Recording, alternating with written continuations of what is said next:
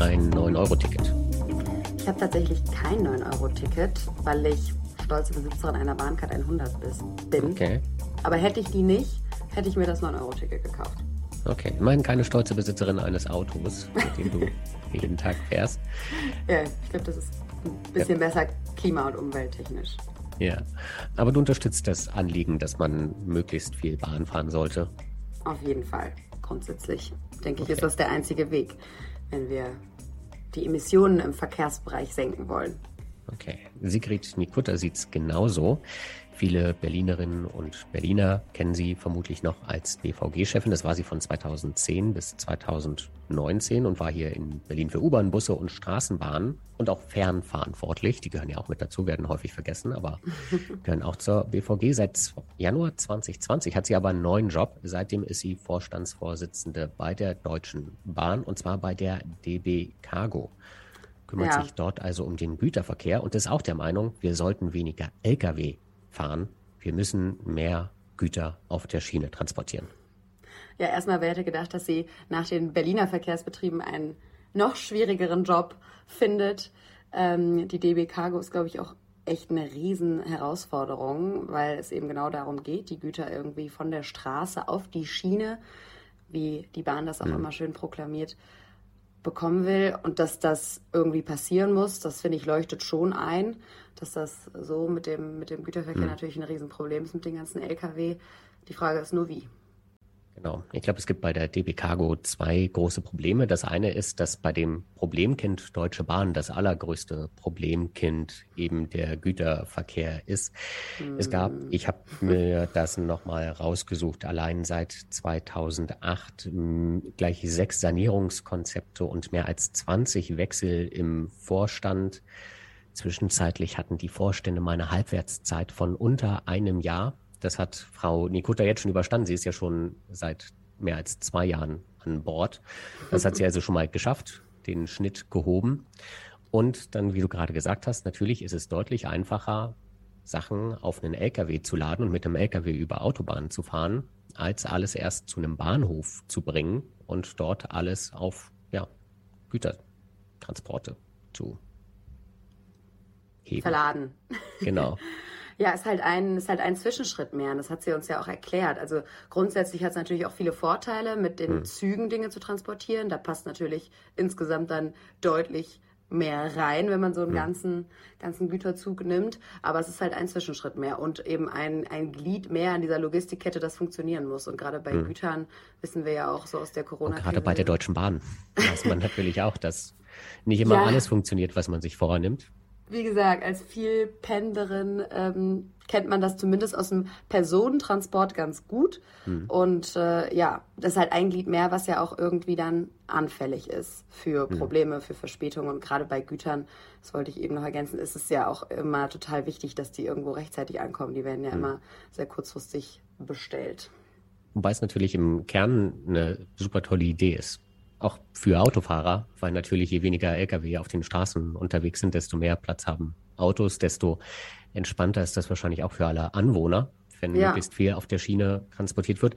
Aber der Plan ist ja jetzt auch tatsächlich nicht so neu. Ähm, es gab schon immer den Wunsch eigentlich, seit man bei, seit es DB Cargo gibt, gab es den Wunsch, wir sollten mehr Güter auf der Schiene transportieren. Zuletzt war es aber tatsächlich so, dass der Anteil am Güterverkehr gesunken ist. Man peilt immer so, oder sie hatte uns gesagt, es sind immer so die 20 Prozent plus minus zwei Prozent ungefähr. Aber so richtig mehr wird's auch nicht, weil das ja auch ein ganz interessantes Phänomen ist, auf das sie uns hingewiesen hat. Es wird halt einfach generell immer mehr Güterverkehr. Ja, da muss man sich generell fragen, ob das nicht auch eine Richtung ist, die, die nicht so richtig in die richtige so Entschuldigung, viele Richtungen, die nicht so richtig hm. in die richtige Richtung läuft. Aber grundsätzlich fühlt es sich natürlich trotzdem so an wie einer dieser ewigen Zukunftspläne, über die wir hm. ja hier im Podcast schon öfter gesprochen haben. Also ich muss zugeben, ich bin ein klitzekleines bisschen skeptisch, auch wenn ich Frau Nikutta für wahrscheinlich die, ja, ich glaube, eine bessere Bahnmanagerin könnte man sich bei der DB Cargo nicht vorstellen. Ja, und entsprechend, ich finde, man merkt ihr das auch an, das ist einfach eine unglaubliche Verantwortung, die sie da hat. Also wir mhm. haben es schon einmal kurz angerissen, ohne diese Wende im Güterverkehrbereich geht es halt auch nicht, wenn wir die Klimaziele erreichen wollen. Aber es sind halt einfach unheimlich viele Baustellen, die da anstehen. Mhm. Und natürlich irgendwann wird sich vermutlich auch mal die Frage stellen, was macht man eigentlich mit der DB Cargo, wenn man dieses Ziel nicht erreicht? Das, das stimmt allerdings. Weil dann ja. noch ein Jahrzehnt diesem Ziel hinterherrennen denkt man sich vielleicht irgendwann auch. Ja. Dann halt nicht. Aber aufgeben ist halt irgendwie auch keine Option, oder? es sollte keine sein, aber das ist dann, glaube ich, Christian hat gerade mit den, mit den Schultern gezuckt. Genau. Also wir haben auch noch über weitere wichtige Themen mit ihr gesprochen. All das haben wir natürlich angesprochen, aber eben auch solche Themen wie wie viel Ökostrom jetzt letztendlich auch wirklich im deutschen Fernverkehr mit hm. der Bahn drin steckt. Das ist ja auch immer so eine Frage, weil damit die Bahn wirklich klimafreundlich ist, muss sie natürlich auch mit Ökostrom betrieben werden. Auch das ist gar nicht so einfach, weil es auch einfach an erneuerbar, Strom aus erneuerbaren Energien da mangelt. Die Und Bahn ist ein riesiger Stromabnehmer. Erhöht natürlich auch die Nachfrage. Je mehr Güterverkehr unterwegs ist, je mehr Bahn unterwegs ist, desto mehr Strom brauchen wir. Genau. Also insofern, es gibt echt viele, viele Dinge, viele, die wir mit Dinge. ihr angesprochen haben. Genau, aber es ist, denke ich, einfach ein Thema, was hier im Klimalabor extrem wichtig ist. Wie gesagt, irgendwie müssen wir das schaffen. Klimalabor, auf geht's. Los geht's. Herzlich willkommen im Klimalabor, Frau Nikuta. Wir freuen uns, dass Sie sich die Zeit nehmen. Und wir steigen auch einfach gleich ein. Sie haben sich als Vorständin der DB Cargo vorgenommen, den Güterverkehr auf der Schiene auszubauen. Also genauer gesagt 40 Prozent mehr bis 2030, wenn das noch aktuell ist. In den vergangenen Jahren ist der Anteil allerdings leicht zurückgegangen. Wie wollen Sie da die Wende schaffen und wirklich mehr Güter auf die Schiene bringen?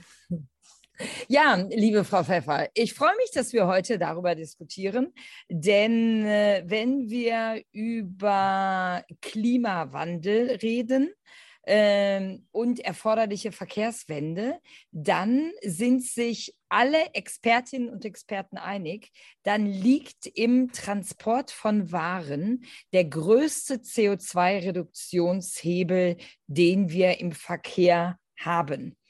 Und wenn ich diesen Hebel bewegen möchte, dann äh, gibt es einerseits eine Menge Themen, an denen noch geforscht wird. Wasserstoff, äh, Wasserstoff-LKWs, Elektromobilität und ähnliches. Und es gibt einen Hebel, der bereits seit über 100 Jahren da ist. Und das ist der Schienengüterverkehr, sprich Waren auf der umweltfreundlichen Schiene zu transportieren.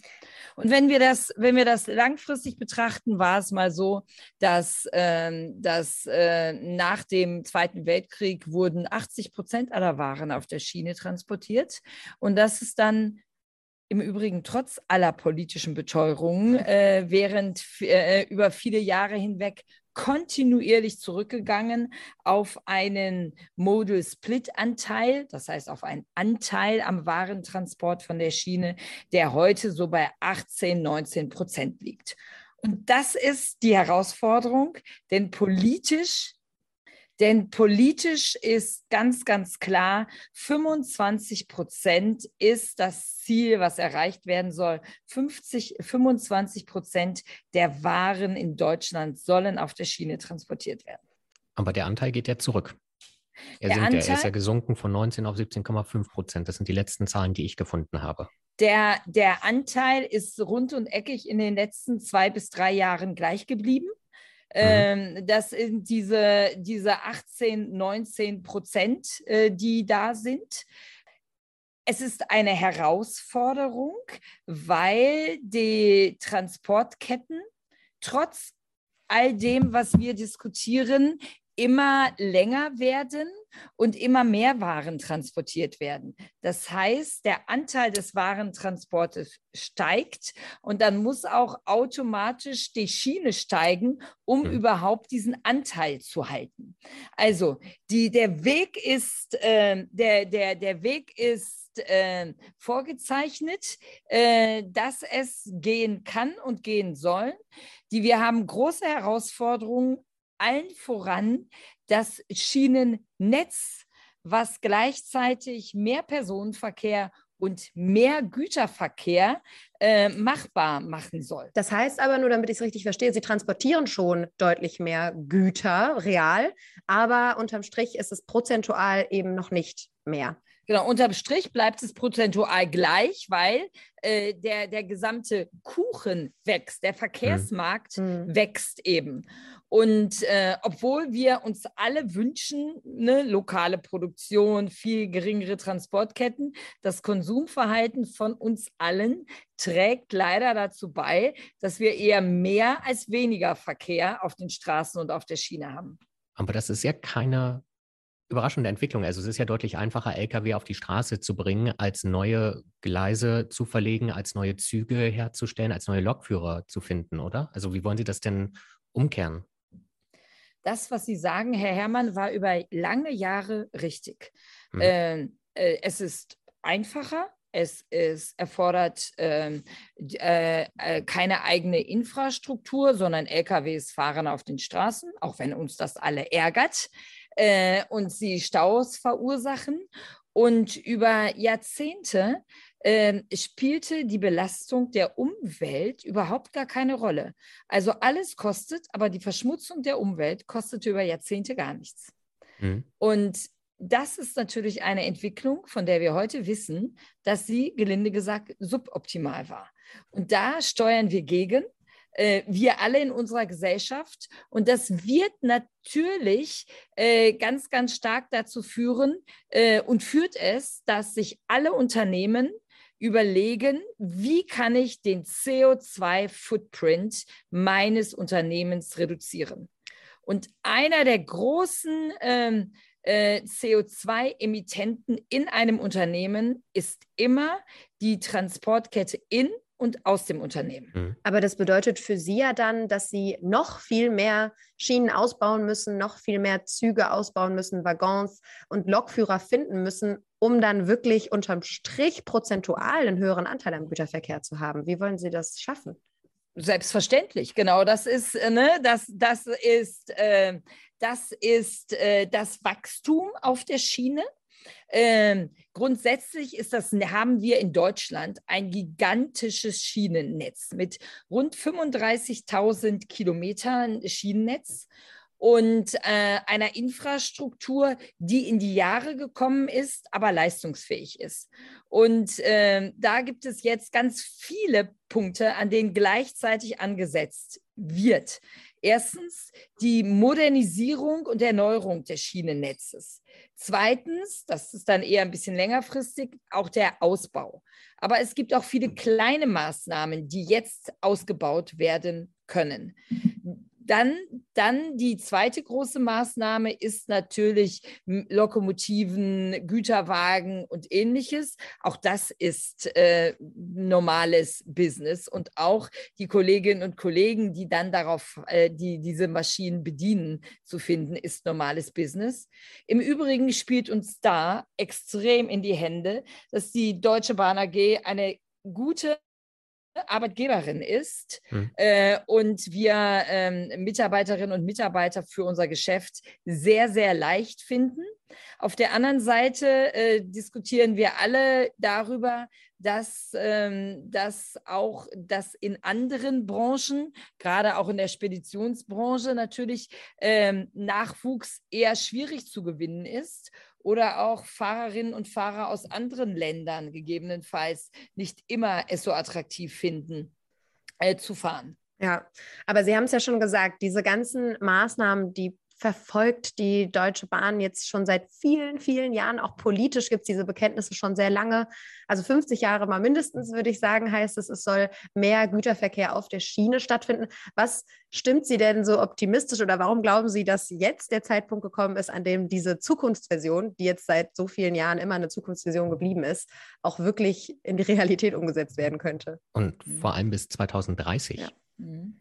Ich das glaube, sind ja nur noch acht Jahre. Ich glaube, äh, Herr Herrmann, das, was Sie eben gesagt haben, ne? äh, lange Zeit war es eben einfach, einfacher, auf den mhm. LKW zu, zu setzen. Und die Umwelt spielte keine Rolle, Stau spielte keine Rolle, da wurden halt neue Straßen gebaut. Mhm. Jetzt sind wir an dem Punkt, wo wir ganz klar entscheiden müssen in Deutschland, was wollen wir denn? Wollen wir Autobahnen neu ausbauen, damit die LKWs darauf, äh, darauf, äh, äh, darauf fahren können? Ich glaube, Sie werden Menschen finden, die sagen ja. Ja, also ich glaube, Sie werden mehr Menschen finden, die sagen nein. Ja. Äh, die sagen, lasst uns die bestehende Infrastruktur effizienter nutzen und lasst uns das System Schiene viel, viel effizienter mhm. nutzen. Mhm. Und es ist machbar, es ist an der einen oder anderen Stelle äh, anders als die Verladung auf den Lkw.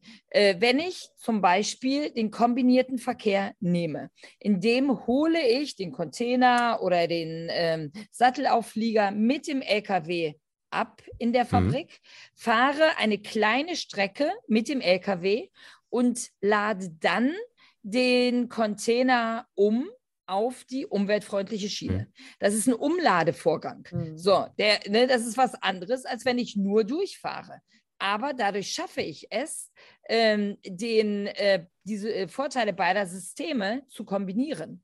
Und der große Effekt ist, in einem Zug kann ich bis zu 52 LKWs ersetzen. Mhm. Das heißt, wenn ich auf die Schiene gehe, habe ich einen enormen Effekt, sowohl Umwelt- als auch Raumspar-, Stausparmäßig. Aber das macht es doch auch sehr anfällig, das System, weil Sie haben schon gesagt, wenn ein LKW ausfällt, fällt ein LKW aus. Wenn ein Güterzug ausfällt, fallen sozusagen 52 LKW aus. Das ist das Prinzip der Bündelung. äh, ne? das, ist, äh, äh, das macht es allerdings auch sehr, sehr viel resilienter. Ähm, Gerade im grenzüberschreitenden Verkehr und Logistikströme sind nun mal international. Äh, brauche ich dann für einen Zug eben nur eine Lokführerin und einen Lokführer, der gegebenenfalls die Pandemiebestimmung oder was auch immer äh, einhalten muss ähm, oder ich mache sogar einen Lokführerwechsel, äh, Lokführerinnenwechsel an der Grenze, als wenn ich wirklich 52 Mal äh, Lokführer, in dem Fall Lkw-Fahrerin oder Lkw-Fahrer brauche. Und mein Lieblingsbeispiel ist jetzt zum Beispiel gerade das Thema Ukraine. Also wir fahren mit unseren Zügen äh, wirklich täglich in die Ukraine hinein äh, bis ganz, ganz tief in den Osten, vollkommen äh, resilient, äh, während die Situation an den Grenzen auf der Straße eher herausfordernd ist. Mhm. Das stimmt. Jetzt beschreiben Sie, also ich finde es trotzdem interessant, dass Sie diesen grenzüberschreitenden Güterverkehr als Vorteil beschreiben. Manch einer sagt auch, es ist eher ein Nachteil, weil eben die Schienennetze in, innerhalb Europas wenigstens noch überhaupt nicht aufeinander abgestimmt sind und es auch immer wieder zu Schwierigkeiten kommt an den Grenzen. Gibt es da Pläne, das zu verbessern, die Zusammenarbeit? Ich äh, wäre mir jetzt nicht ganz sicher, woher die Information kommt, äh, weil 60 Prozent meiner Güterzüge fahren heute schon, überqueren schon heute mindestens eine Grenze. Und das, ähm, äh, das äh, reibungs, reibungslos. Ähm, äh, richtig äh, ist äh, und auch die Schienenbreite etc. ist im überwiegenden Teil von Europa identisch. Mhm. Äh, Ukraine ist jetzt eine Ausnahme, da, ähm, da haben wir Breitspur, aber auch da gibt es Lösungen, äh, wie, das, äh, wie das funktioniert. was wir uns auch, wofür wir auch politisch eintreten, ist natürlich eine gewisse Harmonisierung und Vereinfachung auch der Regelwerke. So ist es zum Beispiel heute so, dass eine Lokführerin, ein Lokführer, der äh, nach Polen fährt, als Beispiel, Polnisch auf einem äh, Polnisch sprechen muss, auf einem sehr ordentlichen Sprachlevel. Mhm. Ähm, das ist in der anderen Branche nicht so. Da müssen Sie nicht die jeweilige Landessprache können, äh, kommunikationssicher. Da haben Sie entweder eine gemeinsame Sprache oder nutzen, was ja jetzt durchaus möglich ist, äh, einen Translator, der die Dinge dann eben auch sehr schnell und richtig übersetzt. Also da gibt es noch, ähm, da gibt es noch Themen, die wir äh, harmonisieren wollen in Europa. aber äh, generell ist das wirklich auf der Schiene ein Europa. Das, was die Frau Pfeffer meinte, ist eine Recherche von Investigate Europe aus dem November 2021. Die hat den Titel Entgleist, wie EU-Staaten den europäischen Bahnverkehr sabotieren. Und da sollte zum Beispiel im vergangenen Jahr ein Werbezug für das Jahr der Schiene in Europa alle EU-Staaten passieren. Und für die Reise durch 26 Staaten wurden 55 Lokomotiven verwendet, weil halt ein und dieselbe Lokomotive nicht ein und dieselben Gleise vorgefunden hat. Und so ist es anscheinend, auch wenn man der Recherche glauben darf, bei den Signalsystemen, dass man sich da gegenseitig behindert und blockiert, weil natürlich jeder EU-Staat wieder seine eigenen Vorlieben und Prämissen hat und man deshalb nicht vorankommt, was ja kompliziert wäre für einen europäischen Güterverkehr. Also äh, wie, wie so oft äh, bei solchen Recherchen hm. ist es natürlich was dran, aber es ist auch nicht richtig. ähm, was ist nicht richtig? ja, äh, ich sag mal, dieser, dieser Eurotrain, der durch die Länder gefahren mhm. ist, da hat natürlich jedes Land gewollt, dass, äh, wenn das Land, wenn es reinkommt, der Zug, dass dann die jeweilige Landeslok davor mhm. ist. Ne? Also auch wir haben gesagt, also wenn dieser Zug, der, der, der Eurotrain durch Deutschland fährt, äh, wollen wir eine DB-Lok vorne haben. Mhm. So, das war, ne, das war im Grunde Aber der. Das spricht ja schon für ein großes Ego der einzelnen EU-Staaten bei diesem Thema. naja, das war ja eine, das war eine Demonstration, das war ein mhm. Symbol gewesen. Und das Symbol ist, ne, und das finde ich auch sehr richtig, das Symbol ist, wir sind Europa, aber in dem Falle die DB ist Teil von dem europäischen äh. Netzwerk. Genauso wie die, die, die Österreicher dann das gesagt haben. Weil das Thema ist, also wirklich, ne, da, das ist, äh, ne, wenn, wenn Sie einen Symbolzug durch Europa fahren, dann gehört das dazu, dass jedes Land, wer das den fährt, auch seine Lok davor setzt. So. Aber mhm. Ähm, die Schienen sind gleich, aber ähm, ich sag mal, und, und für, für durchaus unterschiedliche Anforderungen gibt es Multisystemlokomotiven. Hm. Also Sie sind zuversichtlich, dass das funktioniert. Es, also es funktioniert ja im realen Leben.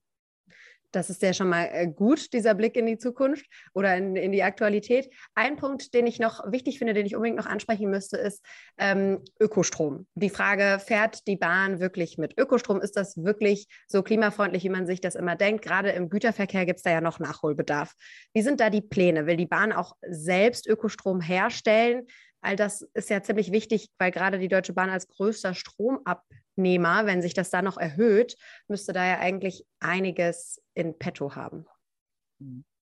Wir, äh, wir, wir haben ganz klar, und, und das ist ja auch äh, so äh, in allen unseren Publikationen, äh, dass der ICE mit 100 Prozent Ökostrom fährt.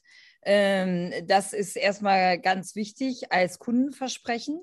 Im Güterverkehr nutzen wir im Moment den Strom, wie er in, im, in der, im Gemisch äh, gerade erhältlich ist. Stand, Stand aktuell ist es äh, 61 äh, Prozent äh, Ökostrom, der den, der da drin ist. Alle unsere Kundinnen und Kunden haben die Möglichkeit, auch 100 Prozent Ökostrom einzukaufen, also eine komplett CO2-freie Transportkette zu haben. Und äh, natürlich äh, ist, äh, ist unser Ziel, den Anteil im Gesamtmix an Strom zunehmend auf Öko umzustellen. Auch wir haben Beteiligung an Windparks und ähnlichem, äh, damit wir genau dieses Ziel erreichen können. Und äh, der, und im Übrigen würde, äh, möchte ich gerne immer, ne, sage ich gerne, diese 61 Prozent Ökostrom, den wir im Schnitt verwenden, äh, das ist doppelt so viel Ökostrom, wie aus unser aller Steckdosen kommt. Ja, jetzt könnte man aber natürlich auch sagen, als sehr großer Stromabnehmer kriegt die Deutsche Bahn eben das ja immer noch nicht äh, sehr viel erhältliche Strom aus erneuerbaren Energien und nimmt das alles sozusagen für sich. Entscheidend wäre ja, dass die Bahn, wie Sie schon sagen, sich auch wirklich daran beteiligt, erneuerbare Energien auszubauen, oder? Ja, aber ich sag mal, äh, diese natürlich bauen wir das Thema aus mit, mit den Beteiligungen, aber wir sind kein Stromerzeuger. Äh, muss man auch ganz, ganz klar äh, sagen. Aber Sie sagen, wir brauchen, also sobald mehr ähm, Strom aus erneuerbaren Energien auf dem Markt ist, dann nehmen wir den gerne und wir beteiligen uns daran auch. Natürlich, das ist genau die, ne? natürlich wollen wir CO2-freie äh, Stromversorgung äh, mittelfristig haben, genau wie wir das, glaube ich, alle haben möchten. Mhm. Merken Sie das auch in der Nachfrage der Kunden? Ist das inzwischen entscheidend, weil Sie sagen ja auch, es wollen viele auf die Schiene wechseln, um ihre CO2-Emissionen zu reduzieren. Ja. Also ist das auch wirklich was, ähm, was bei Ihnen ankommt? Absolut. Also immer mehr Kundinnen und Kunden äh, setzen auf wirklich 100 Prozent Ökostrom. Und äh, wir rechnen dann eben auch aus und bestätigen, wie viel CO2-Ersparnis dadurch dann stattfindet. Dann die allerletzte Frage. Kann die Deutsche Bahn Cargo damit profitabel sein, langfristig? Langfristig muss jedes Unternehmen profitabel sein.